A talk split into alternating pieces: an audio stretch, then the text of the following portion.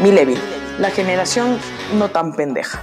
Este es un espacio en el que los millennials no tan pendejos opinamos sobre feminismo, ecologismo, capitalismo, socialismo, malabarismo, pesimismo, budismo, romanticismo, etc. Mi nombre es Cristina Villagómez. Sean todos, todas, todes bienvenidos.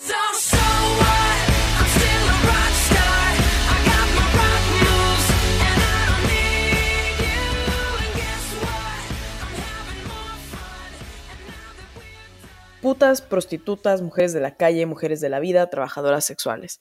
Tanto se dice de ellas, tanto se oculta, tan poco se sabe, tan pocas veces son ellas las que hablan. En el capítulo de hoy quiero hablarles de por qué despenalizar la prostitución es lo que toda puta quiere. Disclaimer millennial que se tiene que hacer cada vez que hacemos este programa donde nos mofamos un poco de los ofendiditos. Cada vez que yo diga puta, prostituta o prostitución, en su defecto estoy refiriéndome a la profesión que ejercen las personas que venden servicios de carácter sexual. Personalmente no idealizo ni satanizo a la prostitución como una profesión, aunque sí me preocupa que se ejerza en condiciones seguras y adecuadas para el cliente y para la trabajadora sexual, prostituta, puta o como se le quiera decir. En el Ecuador la prostitución está legalizada, eso implica que para poder ejercerla sin cometer algún delito se necesita cumplir con ciertos requisitos como controles sanitarios, ejercerlo en zonas específicas, en burdeles autorizados, etc. En países como el Reino Unido la prostitución es un delito que se sanciona a quien ofrece, es decir, a la trabajadora sexual.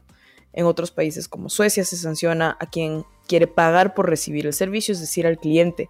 En países como Rusia y Estados Unidos, exceptuando un estado, la prostitución está prohibida. Solo en Nueva Zelanda la prostitución está despenalizada. ¿Quieren saber qué tienen en común todos estos países en el mundo? En todos hay putas. La prostitución no se erradica con la prohibición. Nada desaparece cuando se prohíbe. Nada. Así que si tu interés es que la prostitución desaparezca, ya sabes que no es el camino. Según tu nivel de conservadurismo, seas o no feminista radical, la prostitución te parecerá un trabajo abominable, sea porque lo ves inmoral o porque crees que es antifeminista. Seguramente estarás conforme con que se prohíba total o parcialmente el ejercicio de esta profesión. Te parecerá adecuado que el Estado la regule. Pues déjame decirte algo. Toda ley en contra de una prostituta o de su posible clientela deja a la prostituta en una situación de vulnerabilidad absoluta. En un sistema como el ecuatoriano, una trabajadora sexual está sometida a trabajar en un burdel. ¿Qué pasa con las que no lo logran? ¿Qué pasa con las personas más marginadas? En el sistema donde se castiga el consumo, se somete a la trabajadora a prestar un servicio a un anónimo, lo cual aumenta el riesgo en el trabajo. En sistemas donde se castiga a la prostituta con multas o con cárcel, ¿con qué dinero creen que va a pagar las multas? ¿Va a volver a trabajar en lo mismo para pagar una multa por la que correrá el riesgo de ser multada de nuevo y se convierte en un círculo vicioso? Y en países donde está totalmente prohibido el ejercicio de la prostitución, siguen existiendo prostitutas que están siendo marginadas por trabajar, desprotegidas por completo, expuestas a todo tipo de abuso. Los que abogan por la, porque la prostitución sea penalizada se escudan bajo la tonta bandera del feminismo o bajo la más honesta pero igual tonta bandera de la moral. Las feministas dicen que el cuerpo de la mujer no se vende. Y parece que no entienden que en realidad, cuando se está prestando un servicio de carácter sexual, lo que se vende es un servicio más no el cuerpo. Es un servicio que se presta con el cuerpo. Legalmente es bastante parecido a lo que hace un futbolista. Nunca se vende el cuerpo, la prostituta no pasa a ser posesión del cliente. Luego hablan del tráfico de personas y el trabajo sexual forzado sin entender que la penalización de la prostitución elimina la posibilidad de denuncia y le da aire a quien trafica con personas. Tanto el tráfico de personas como el trabajo sexual forzado son delitos que se tienen que trabajar de forma individual. No meter a, todos en el mismo saco porque no todas las prostitutas son víctimas de tráfico y porque no todas las prostitutas están haciendo su trabajo de forma forzada. Quienes escudan en su moral, déjenme decirles que me parece genial que tengan principios morales tan elevados, pero sus principios morales no son universales y no son leyes, y que no se puede aplicar como tal.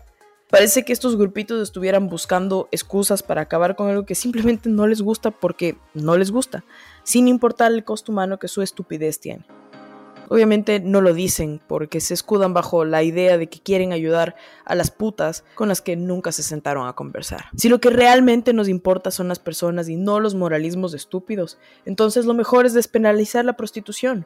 En Nueva Zelanda se despenalizó la prostitución porque el legislativo escuchó qué era lo que querían las trabajadoras sexuales. ¿Y qué querían? Que no las jodan, que su trabajo sea visto como eso, como trabajo y tratado como tal. Ahora, el país más seguro para ejercer la prostitución es Nueva Zelanda, tal como narra la trabajadora sexual del Reino Unido Juno Mack en su exquisito libro Revolting Prostitutes: The Fight for Sex Workers' Rights. La despenalización de la prostitución es la mejor salida para tratar el tráfico de personas, la prostitución infantil, el maltrato a las trabajadoras sexuales. La solución no es esconder a estas personas bajo un manto de ilegalidad, sino todo lo contrario.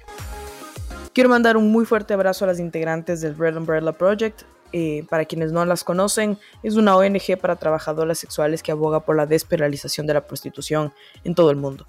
Si las quieren seguir, están en redes sociales, se las recomiendo. En el próximo capítulo hablaremos sobre por qué el progresismo es una nueva forma de conservadurismo. Este espacio es posible gracias a la Fundación Ecuador Libre. Síguenos en Facebook, Twitter, Instagram y YouTube. Nos encuentras como Ecuador Libre. Un abrazo y por favor, no se ofendan.